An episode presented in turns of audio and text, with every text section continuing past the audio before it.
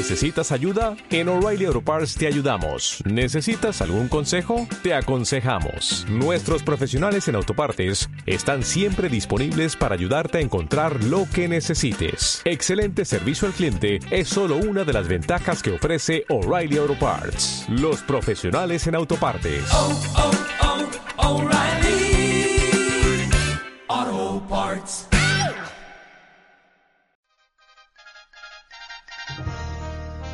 El noticiero For Morgan al Día con el periodista Germán Carías. Usted se enterará de noticias, deportes, sucesos, investigación, actualidad. Lo que sucede en Fort Morgan, Colorado y el mundo. De lunes a viernes en sus dos ediciones a las 12 del mediodía y a las 6 de la tarde por Juan FM 93.1. El noticiero For Morgan al Día con el periodista Germán Carías. Recuerde, de lunes a viernes, en sus dos ediciones, 12 del mediodía y 6 de la tarde, el noticiero For Morgan al Día con el periodista Germán Carías.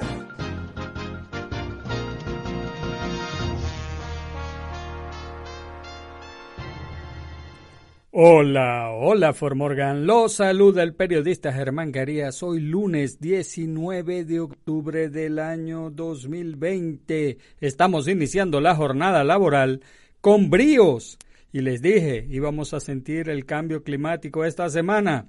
Y estos son los titulares del noticiero Formorgan al día.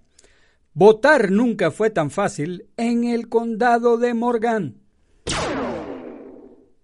Colorado está preparado para tratar de contener el repunte de COVID-19. Más de 23 millones de estadounidenses han votado y representan el 17% del número total de votos de las elecciones de 2016.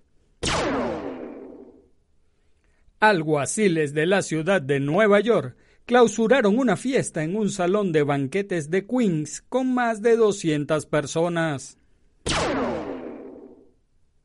El abogado defensor de gallegos afirma que la negativa de la Fiscalía de ofrecer un trato con su cliente tiene tinte racial. En los deportes, Broncos aguantó embestida de los Patriots y los vence 18 a 12 el domingo. En nuestras secciones, ¿qué sucede en nuestros países? Hermano del presidente López Obrador, pide que encarcelen por 12 años al periodista Loret de Mola. Catedral Metropolitana de Guatemala reabre y el padre José Luis Colmenares asegura que si ya lo hacen hasta las cantinas, ¿por qué no? Entrevistas al día, hoy con el periodista Alexander Montilla. Y en el clima, cielo parcialmente cubierto en Formorgan y el noticiero Formorgan al día comienza ya. Votar nunca fue tan fácil en el condado de Morgan. Los votantes del condado de Morgan ahora tienen más opciones para depositar sus boletas ya rellenadas. La secretaria del condado de Morgan, Susan Bailey, anunció recientemente la adición de dos buzones de votación seguros de 24 horas por 7 días a la semana adicionales en el condado de Morgan, lo que eleva el total a tres ubicaciones. El buzón original se puede encontrar en el edificio de administración en la 231 en Saint Street de Fort Morgan en el callejón oeste. Los nuevos buzones están ubicados en Brush City Hall Building en la 600 Edison Street en Brush y Wiggins en el Town Hall Building en la 304 Central Avenue en Wiggins. Después de completar sus boletas, los votantes pueden depositarlas en cualquiera de los buzones antes mencionados en el horario de su conveniencia antes del cierre de las urnas a las 7 de la noche, el día de las elecciones, el 3 de noviembre. Colorado está preparado para tratar de contener el repunte de COVID-19. Los hospitales de Colorado tienen algunas ventajas ahora que no tuvieron en primavera, incluso si la tercera oleada de casos de COVID-19 continúa creciendo. Pero lo que pasará si la gripe golpea al mismo tiempo es una incógnita. Hasta el viernes, 352 personas fueron hospitalizadas con el nuevo coronavirus, que es el total más alto desde el 27 de mayo, pero menos de la mitad del número que recibió atención hospitalaria en el día pico de la oleada temprana de la pandemia en abril.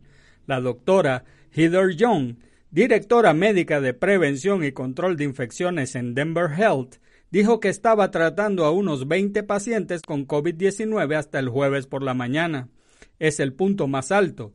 El hospital tenía alrededor de 70 pacientes con coronavirus y en el punto más bajo tenía menos de 10. Un comité se reúne al menos semanalmente para evaluar la tendencia de los casos en Denver y en todo el estado, lo que da una advertencia sobre cómo el número de los pacientes podría cambiar durante la próxima semana o dos, dijo. A medida que vemos aumento de casos en la comunidad, veremos aumento en las hospitalizaciones. El doctor Reginald Washington, director médico de Presbyterian St. Luke's Hospital and Rocky Mountain Children's Hospital, dijo que han visto un patrón similar. Los hospitales Hell One en el área de Denver tenían 53 pacientes con coronavirus el jueves, lo que es un aumento, pero aún menos de la mitad del número que tenían en un día normal, normal de abril.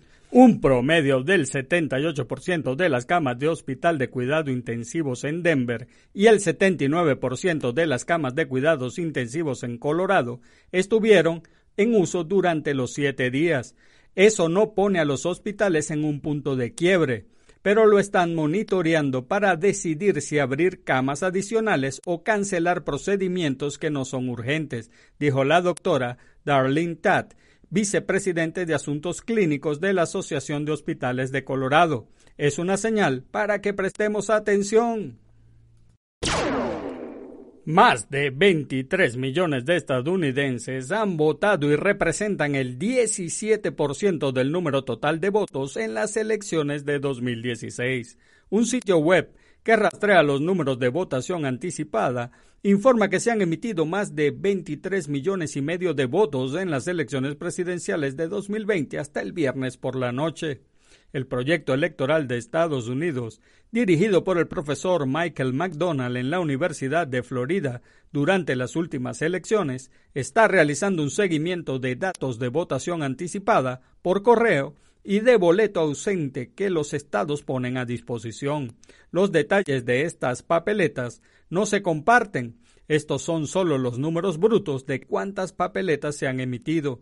El sitio también realiza un seguimiento de los votos emitidos en cada estado en comparación con el número total de votos contados en las elecciones de 2016. Para el país en su conjunto, más de, los más de 23 millones y medio de votos emitidos representan alrededor del 17% del número total de votos en las elecciones de 2016. El abogado defensor de Gallegos afirma que la negativa de la Fiscalía a ofrecer un trato con su cliente tiene tinte racial.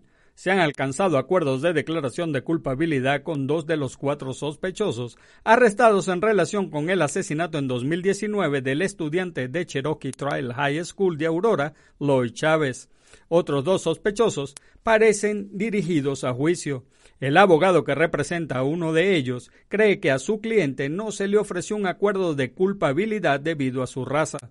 Una de las cosas que no pueden hacer es permitir que la raza del acusado juegue un papel en el proceso de negación de culpabilidad, dijo el abogado defensor Mike Root dijo que las acusaciones son que Gallegos y otros tres adolescentes estaban comprando algunos aparatos de cigarrillos electrónicos de Chávez y que una de las dos personas que recibió un acuerdo de culpabilidad fue quien salió, del auto. Hubo una pelea el arma se disparó y Chávez fue asesinado. En los deportes, Broncos aguantó embestidas de los Patriots y los vence 18 a 12 el domingo. El pateador de los Broncos de Denver, Brandon McManus, acumuló seis goles de campo y el apoyador Mike Reed consiguió una captura casi al final para que los Broncos derrotaran este domingo 18 a 12 a los Patriots de New England en un duelo que fue reprogramado en dos ocasiones tras casos positivos de coronavirus en ambos equipos. El partido del domingo estaba programado originalmente para la semana pasada, pero fue pospuesto dos veces, primero por un día y posteriormente otros siete días. El retraso ocurrió después de que varios jugadores de los Patriots dieron positivo por COVID-19, incluyendo al quarterback Cam Newton y el defensivo estelar Stephon Gilmore. New England se recuperó de un déficit tras estar abajo por 18 a 3 y casi logra darle la vuelta, la vuelta, pero tuvo tres balones perdidos.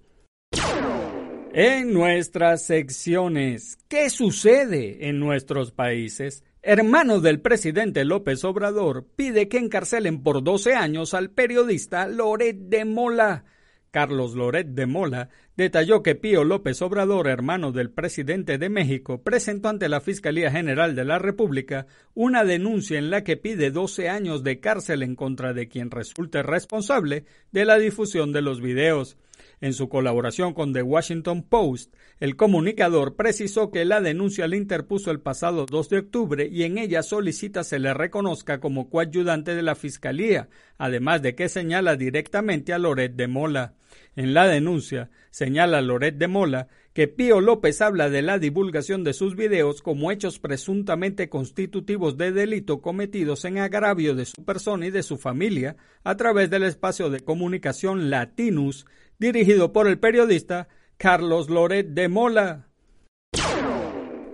Catedral Metropolitana de Guatemala reabre y el padre José Luis Colmenares asegura que si ya lo hacen hasta las cantinas, ¿por qué no?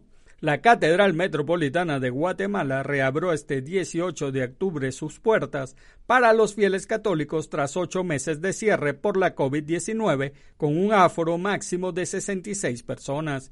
Previo a la apertura, los fieles católicos guatemaltecos debieron seguir desde casa las misas y actividades religiosas por las transmisiones en directo que realizaba cada parroquia o iglesia en sus respectivas redes sociales, debido a las restricciones vividas en el país a causa de la pandemia. Si ya están abiertos los espacios deportivos y hasta las cantinas, ¿cómo no íbamos a estar abiertos nosotros? aseguró el padre José Luis Colmenares.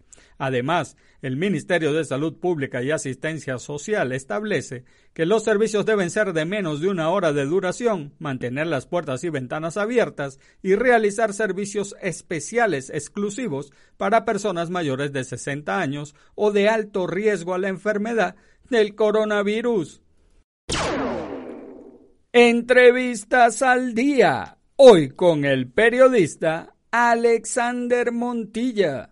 Hola, hola, Formorgan. Los saluda Germán Carías y aquí me encuentro con el periodista Alexander Montilla. Alexander Montilla es un periodista de Venezuela, ha sido profesor universitario en este momento, jubilado, ha trabajado todas las fuentes del periodismo, ha sido jefe de información, jefe de redacción, director, hasta dueño de medios. Bueno, y es un conocedor de la materia internacional. Y como estamos hablando de la sección que yo les vengo trayendo de cómo influye las eh, elecciones estadounidenses en el continente americano y específicamente en América Latina, lo invitamos. ¿Cómo estás, Alexander? Buenas tardes, buenas noches. Depende de qué lugar nos estén viendo, oyendo. Eh, estoy bien aquí en Maracaibo, Venezuela. Eh, feliz de que me hagas esta entrevista para tu audiencia. Perfecto, y vamos a entrar en materia, Alexander. ¿Por qué son importantes las elecciones Joe Biden, Donald Trump para el continente americano y específicamente para Latinoamérica? Aunque sabemos que son importantes para todo el mundo, pero ¿por qué son importantes ahora para Latinoamérica? Porque ahí está en juego una, una jugada política, una jugada de geopolítica demasiado importante. Eh, todos sabemos que el foro de Sao Paulo ha venido cogiendo mucho vuelo, ha estructurado con mucho dinero dinero que a veces, cuya procedencia a veces no conocemos, y ha estructurado eh, un ahogo para el continente latinoamericano, para el continente americano, tratando de imponer el populismo y el socialismo al mismo tiempo, o que son las mismas cosas. Entonces en Estados Unidos se juega mucho eh, lo que pueda pasar el 3 de noviembre, porque, por ejemplo, Donald Trump en su próximo periodo, si gana, él seguramente, él tiene muy clara la jugada geopolítica, va a ser un gran freno para ese foro de Sao Paulo. Y ahí en eso, en esa estrategia está el caso venezolano, el caso de Cuba y el caso de Nicaragua, como una triada a la cual habrá que ponerle freno, porque de no ser así, se corre riesgo de que reaparezcan, reaparezcan gobiernos socialistas eh, cuyos resultados económicos, macroeconómicos y en derechos humanos conocemos. Sobre todo, por ejemplo, a mí me preocupa mucho lo que va a pasar con Chile. A raíz de, los desórdenes, estos que ha fomentado el foro de Sao Paulo tras bastidores, eh, es dinamitar la sociedad chilena para que caiga el gobierno y entonces entre un populista. Me preocupa eso. Y creo que después del 3 de noviembre, el ganador tiene que ocuparse de eso. Y me parece que el candidato para ocuparse de eso es Donald Trump. Fíjate, por ahí venía mi, mi, próxima pregunta enfocada más o menos. Si, si por casualidad hubiese un cambio, que yo no lo creo así, de gobierno de republicano a demócrata, ¿Qué pasaría, por ejemplo, con el Tratado de Libre Comercio en Colombia, lo que se está logrando con Venezuela, el bloqueo de Venezuela económico y lo que estás refiriéndote tú muy bien sobre lo que está pasando con el Tratado de Sao Paulo? Entonces, ¿qué pasaría con todo eso que se ha logrado en esta administración si se cambia? Sería, sería catastrófico porque eh, el, tema del Tratado de Libre Comercio a Colombia le ha ido muy bien han repuntado las industrias, eh, han quitado barreras arancelarias en Estados Unidos.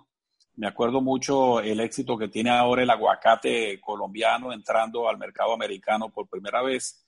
Eh, ya no son flores, ya no solo son, ya no solo es café, eh, ya no solo es pesca, pescadería, sino que también ahora el aguacate, bueno, y el banano, por supuesto. Entonces a Colombia le ha ido muy bien. eso a cambio del combate a, los sembradíos, a los cultivos ilegales en Colombia. Entonces, ellos han ido llevando bien eso y también Colombia pues ha facilitado eh, las bases eh, americanas, las bases militares, como un contrapeso para la presencia rusa y china. Rusa sobre todo en los últimos tiempos y China muy, muy eh, tratando de meterse. Ahora que tú preguntabas eso del continente americano, de lo que se juega en las elecciones del 3 de noviembre, Germán, hay que meterle la lupa a lo que está pasando con la pesca de los chinos en, el, cono sur de, de nuestro hemisferio. Hay 300 embarcaciones fletadas con petróleo, con combustible barato o casi regalado venezolano, haciendo desastre, acabando con el plancton, llevándose todo, porque tú sabes que China tiene un gran déficit de, alimentos por, la, sobrepoblación que tiene. Entonces, es importante ponerle el foco a lo que está haciendo Lenín Moreno en Ecuador, una protesta que ha, estado haciendo, porque los chinos ahora están arrasando con lo que hay en la isla de Galápagos. O sea, están de su cuenta. Son embarcaciones eh, financiadas por el gobierno chino con el Banco de China y combustible barato de Venezuela, a cambio de robarse la pesca con el cuento de las aguas internacionales en esa zona. Entonces, Donald Trump lo tiene claro, porque Pompeo hace 15 días lo dijo, y lo tiene claro. De, eso hay que hacerlo, porque eso es un asunto de, de colonización china bárbaro, claro, a través de los mares.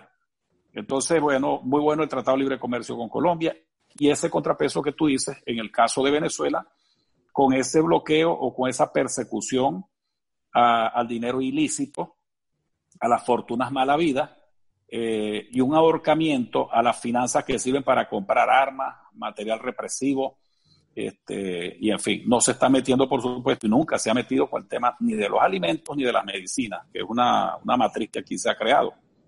Esa, eso no existe. Aquí no hay un bloqueo para alimentos ni para medicina, pero sí lo hay para las armas sí lo hay para otros, para otros asuntos que le dan piso político, sostén a Maduro. De manera que es muy importante lo que va a pasar el 3 de noviembre en los Estados Unidos, pero depende de quién gane, para efectos nuestros. Y por eso vamos a aprovechar tu, tu, análisis, que tú eres un analista fino, porque aquí las encuestas dan mucho mucha ventaja a Biden. Y yo soy uno de los que dice que ahorita encuestas con pandemia, la gente en la casa no son muy fiables, ¿no? Y una encuesta, por muy buena que sea, son eh, probabilidades, son este, estadísticas. Entonces, un reloj malo da dos veces bien la hora. Una encuesta puede pegarla y punto. Pero eh, tú como analista fino, ¿quién crees que gana el 3 de noviembre? ¿Joe Biden o Donald Trump? Gana Donald Trump. A mí me recuerda esa fotografía a la de Hillary Clinton, cuando salía adelante en la encuesta por 12 puntos, y ya se da por descontado que Hillary es la nueva presidenta. Entre tanto, Donald Trump trabajaba el tema de los colegios electorales y al final Donald Trump ganó, aunque ella sacó más votos. Entonces, eh, e, esa fotografía con ella, que por cierto era una mujer mucho más carismática que Biden, y era mujer y, concitaba apoyos que no eran comunes de la política, este, bueno, terminó ganando Donald Trump. Ahora Donald Trump tiene gestión, Donald Trump ha recuperado el orgullo americano, eh, hay que ver las gestiones, cómo las ha manejado en el Medio en Afganistán, eh, las relaciones con, dándole separado a China con el tema arancelario. Eh, hay cosas que han levantado el orgullo americano y también los indicadores. Si tú te pones a ver antes del coronavirus, cómo estaba la economía americana, cómo estaba repuntando la industria automotriz, cómo se habían generado empleos. La mayor cantidad de empleo desde 1929. Es decir, que si había, la economía estaba caminando. Y eso lo sabe el, americano duro, el que vota duro en, en, las grandes, en los grandes centros electorales. De manera que sí, yo he estado viendo que Biden gana y ojalá eso siga así, ganando las encuestas. El tema es que al final se termina imponiendo el tema de los colegios electorales. Correcto. Y fíjate, ahora ya para ir terminando la entrevista, que nos gustaría que durara más, pero el tiempo en radio es muy, muy corto. Pero para ir terminando, ¿cuál sería un mensaje que le daría Alexander Montilla, no solo a la comunidad venezolana que es grande aquí en Colorado, sino a la hispana, que hay mucho hispano en Colorado? ¿Cuál es ese mensaje después de lo que está pasando en el mundo con esta pandemia que nos tiene azotados? ¿Cuál sería un mensaje para esa comunidad? Sí, el primer mensaje es a tomarla en serio, a tomar en serio el virus, cuidarse, eh, bueno, tomar las precauciones. Pero hay un mensaje que no tiene que ver con tanto con la pandemia, que yo le daría a la gente, haga un gran esfuerzo por leer sobre populismo, haga un, un gran esfuerzo por intercambiar con la familia, o sea, quítenle un poquito de tiempo a las redes sociales y, estudien el tema del populismo. Mire, ese, ese es la gran, el gran peligro del futuro, no solo para Venezuela, no solo para la comunidad hispana, es para el mundo, porque el populismo llega eh, con un, un lenguaje muy bonito, muy aparentemente pero mira lo que le está pasando a España. Si tú te pones a revisar un buen día los indicadores desde que Pablo Iglesias llegó a la vicepresidencia y a este Sánchez, Pedro Sánchez, mira cómo España ha estado retrocediendo, mira cómo se están yendo las empresas internacionales.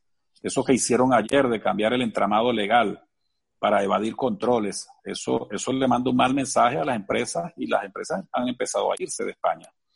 Y la, economía está retrocediendo.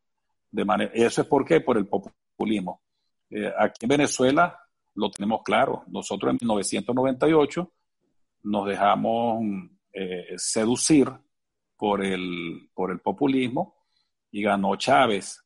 Y mira lo que ha pasado de ahí para acá, desde, desde, el, 2 de, de febrero de 1999, cuando él asumió, hasta ahora, cómo está Venezuela. Eh, ese populismo termina diciéndole al mundo que no, que la culpa de del desastre político, gerencial y administrativo es de otros, normalmente de la primera potencia del mundo, pero no asumen responsabilidades. Conclusión, el desastre eléctrico, el desastre de las refinerías, el desastre de los hospitales, el desastre de la seguridad, el desastre financiero y el abandono del campo. Es decir, el populismo, yo diría, métanlo en el tema de conversación familiar, porque va a ser demasiado importante para los años venideros.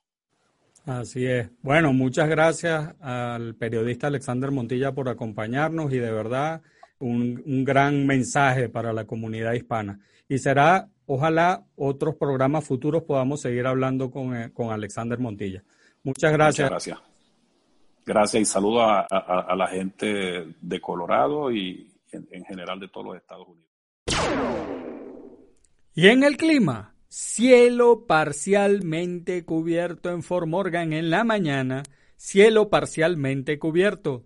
La temperatura máxima de 72 grados Fahrenheit, vientos del este desplazándose a una velocidad de 5 a 10 millas por hora, la probabilidad de lluvia del 10% y la humedad del 45%. En la noche, cielo mayormente despejado, la temperatura mínima de 35 grados Fahrenheit, vientos del sur desplazándose a una velocidad de 5 a 10 millas por hora, la probabilidad de lluvia del 0% y la humedad del 56%, como le dije la semana pasada, estamos viendo ya temperaturas en las noches bajo 0 grados centígrados, no todavía bajo grados Fahrenheit como aquí en Colorado los inviernos, pero si es frío, bajo 0 grados centígrados y vamos a ver eh, temperaturas en el rango de los 40 grados Fahrenheit en el transcurso de la semana. Y amigos de Formorgan, eso es todo por ahora. Hagan bien y no miren a quién, porque los buenos somos mayoría. Y por favor, salude a su prójimo. Es una buena costumbre dar los buenos días, las buenas tardes y las buenas noches. Además, saludar es gratis. Y recuerda, si Dios contigo, ¿Quién contra ti? Se despide el periodista Germán Carías. Chao. El noticiero For Morgan al Día con el periodista Germán Carías. Usted se enterará de noticias, deportes, sucesos, investigación, actualidad lo que sucede en Fort Morgan, Colorado y el mundo.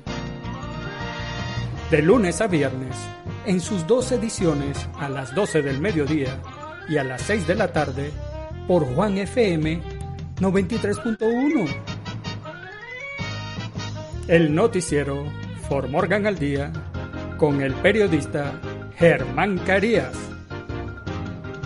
Recuerde, de lunes a viernes, en sus dos ediciones, 12 del mediodía y 6 de la tarde, el noticiero For Morgan al Día con el periodista Germán Carías.